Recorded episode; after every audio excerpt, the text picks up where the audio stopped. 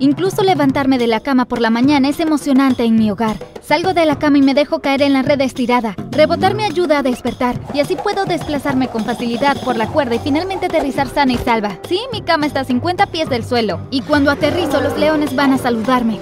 ¿Quieres ver más historias locas como esta? Muéstranos amor presionando los botones de me gusta y suscribirme. Suelo pasar mis días corriendo de un lugar a otro y ese día no fue diferente.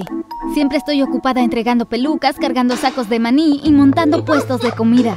Pero valía la pena especialmente esa noche. Por fin nuestro circo llegaba a esa ciudad por primera vez. Aquí está la peluca que pediste, mamá, dije mientras corría la cortina que funcionaba como la puerta de la tienda. Gracias, cariño, dijo ella. Estaba sentada en su tocador maquillándose. Me di cuenta de que algo estaba mal porque su mano temblaba mientras se aplicaba el lápiz labial. Estaba a punto de preguntar qué pasaba cuando entró mi papá. Se preparaba para el espectáculo en donde levantaría enormes pesas. Las dejó en el suelo y sus brazos también temblaban. Te pones débil, ¿no? Me reí.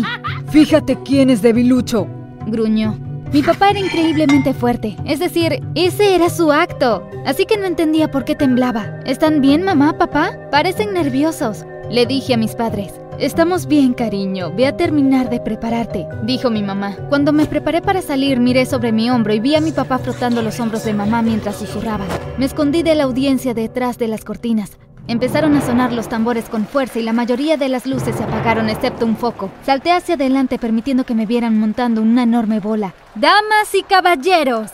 exclamé mientras rodaba por el escenario. Es un honor para mí presentar. Hubo un redoble de tambores. Luego las luces se encendieron revelando nuestro circo. ¡Circo de fantasía! La audiencia enloqueció. Como maestra de ceremonias era mi trabajo dar inicio, pero después de eso solo tenía un acto. Desde detrás de las bombalinas vi a mis padres hacer su magia. Estaba preocupada porque parecían nerviosos, pero la rutina salió a la perfección. Mamá fingió que se desmayaba mientras se balanceaba sobre el trapecio y así mi papá hizo malabarismos con su cuerpo.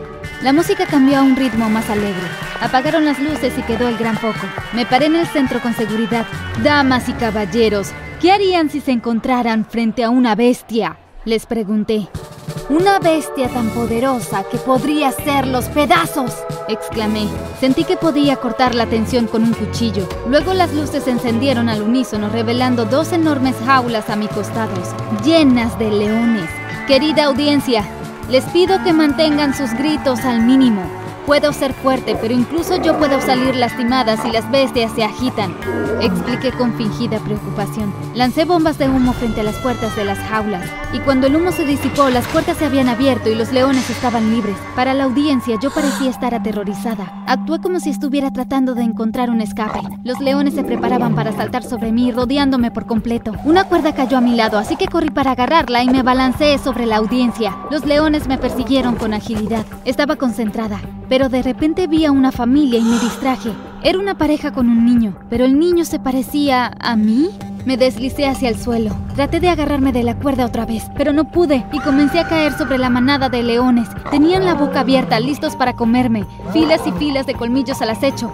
La multitud jadeó cuando caí. Pensé que me iba a romper varios huesos, pero por suerte mi caída fue amortiguada. Buen chico, Rocky. Le susurré a mi león favorito después de que me atrapara. Saltó sobre las jaulas y por encima del resto de los leones conmigo en su espalda. La multitud vitorió y jadeó. Me paré sobre la cabeza de Rocky e hice una reverencia antes de irnos. Todos detrás del escenario corrieron hacia mí, preguntándome a la vez si estaba bien. Habían notado que me había resbalado y pensaron que corría peligro. Mis padres no estaban allí pellizcándome las mejillas y regañándome por no ser cuidadosa. Vi que estaban mirando a través de un pequeño hueco en las cortinas que conducían al escenario. Mi papá frotaba la espalda de mi mamá como para calmarla.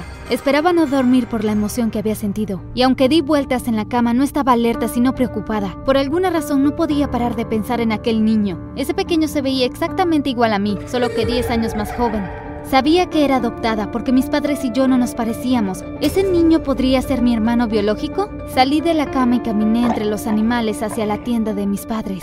Oigan, vi a esta pareja con un niño en la audiencia y yo comencé a hablar, pero después mi papá empezó a llorar de la nada. Estaban sentados al borde de su cama cuando entré. Mi papá trataba de explicar algo entre sollozos mientras mi mamá trataba de calmarlo. Nosotros teníamos miedo que los vieras, comenzó a decir mi papá. Mi mamá vio lo confundida que me veía y suspiró. Se puso de pie y sacó un libro de un baúl cercano. Empezó a hojearlo. Era un álbum de fotos lleno de recuerdos de una gran familia en el circo y de mí mientras crecía. Finalmente encontró lo que buscaba, una foto del primer día que conocí a mis padres. La había visto mil veces, pero ella nunca la había sacado del álbum como hizo esta noche. Me entregó la foto y me di cuenta que estaba doblada por la mitad. La abrí. Yo estaba parada entre mis padres y la pareja que vi en la audiencia. Parecían molestos. Son tus padres biológicos, dijo mi mamá. Levanté la vista de la foto notando que lloraba. Nunca quisimos que supieras cómo... Mi papá no terminó la frase. Les pregunté, ¿saber cómo... qué? Dudaron pero una vez que me explicaron lo entendí todo. No me habían revelado que mis padres biológicos me habían vendido. No te vendieron exactamente. Estabas haciendo un berrinche y ellos estaban molestos, así que te abandonaron, dijo mamá, tratando de suavizar el golpe, pero aún así ganaron dinero dejándome allí. El antiguo dueño del circo insistió en entregarles algo a cambio de mí y decidieron que querían efectivo. Corrí a mi habitación después de esta confesión. Podía sentir una punzada de dolor en mi corazón. Estaba devastada. Siempre pensé que mis padres biológicos simplemente no habían podido criarme por alguna razón, como con otros niños adoptados, pero ellos no me querían. Y lo peor es que podía recordarlos en la audiencia, riendo con este niño que se parecía a mí. ¿Por qué lo querían a él y no a mí? Necesitaba respuestas. Ya que mis padres eran ahora los dueños del circo, tuve información. La vendedora de boletos me dio sus nombres y la fila en la que habían estado sentados en la función. Para ser gente que abandonó a una niña, eran muy activos en la comunidad escolar de su otro hijo. Al menos eso es lo que sus redes sociales dejaban ver. Ahora sabía a qué escuela iba su hijo y podía comenzar la fase 2 de mi plan. Caminé hasta la escuela seguida por un grupo de payasos. Literalmente, aparentemente es demasiado peligroso traer leones y elefantes a una escuela, así que para promocionar el circo permitieron los payasos. Bastante aburrido si me preguntas. Me excusé para ir al baño. Los pasillos estaban vacíos, por lo que colarse en la oficina del director y tener más información sobre mi familia no fue un problema. La gente debería cuidar más su información. Imagina que fuera una lunática. De todos modos, todo lo que tenía que hacer era irrumpir en la casa de mis horribles padres biológicos. Sería fácil ya que memoricé sus horarios. Su casa no era lo que esperaba. Parecía que un niño la había decorado, pero en el buen sentido. Estaba lleno de color, muebles divertidos y había dibujos infantiles. Había una librería llena de libros para niños, pero en el centro encontré un volumen enorme sobre un pedestal. Cuando lo abrí, la ira que había estado hirviendo a fuego lento en mi vientre desapareció. Estaba lleno de fotos de mi hermano pequeño, y mis padres, o debería decir los suyos, estaban en cada una, sonriendo, riendo, decorando la casa a su gusto. Pensé, tal vez no son tan malos, parece que realmente lo aman. Con una sensación cálida en el pecho estuve a punto de irme, hasta que vi un libro viejo y polvoriento que se usaba para nivelar la estantería. Logré sacarlo y descubrí que era otro álbum de fotos, pero estaba vacío.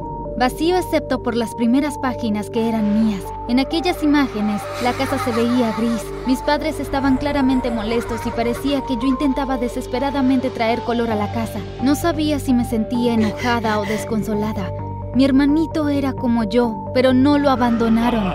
¿Por qué a mí sí? Logré calmarme y soplé el silbato que tenía escondido. Era tiempo para la fase 3 de mi plan. Cuando la puerta principal se abrió horas más tarde, aún estaba allí. Escuché tres jadeos, risas, pero la carcajada era de una sola persona. Mi hermanito entró corriendo a la habitación, que debía verse diferente a lo que estaba acostumbrado, porque ahora estaba cubierta de pintura, confeti y globos. ¡La niña de los leones! dijo él.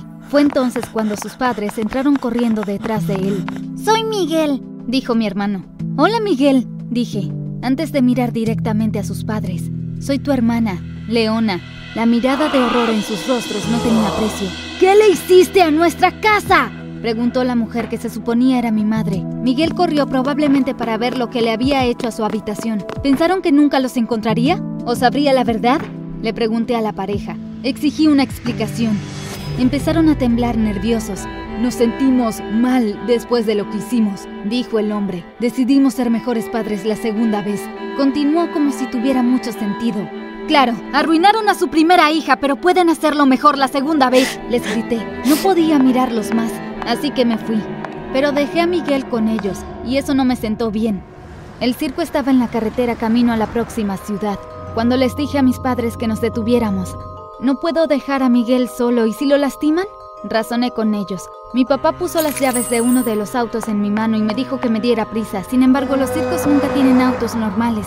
Me sentía tan avergonzada de conducir un auto de payasos. Apenas entraba. Cuando llegué a la casa de los locos, ya estaba oscuro. Aparqué junto a la ventana de Miguel y la golpeé. La abrió, aturdido por el sueño. ¿Leona? Preguntó frotándose los ojos. ¿Conoces a alguien que pueda estar interesado en unirse a un circo, chico? Le pregunté con indiferencia. Se le iluminó la cara y supe que estaba haciendo lo correcto.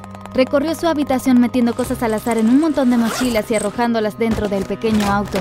Él se estaba subiendo al auto cuando la puerta se abrió de golpe y sus padres entraron corriendo a la habitación. Gritaban que no podía llevármelo. ¿Creen que confiaré en ustedes para cuidar a mi hermano? Grité mientras ponía el auto en reversa. No merecen hijos como nosotros. Grité antes de alejarme. ¿A dónde vamos? Me preguntó Miguel. Sonreí y le dije que nos íbamos a casa, donde hay un espectáculo cada noche. Parecía feliz y empezó a contarme todas las cosas que quería aprender, y no pude evitar reírme. Fue una locura descubrir lo parecidos que somos.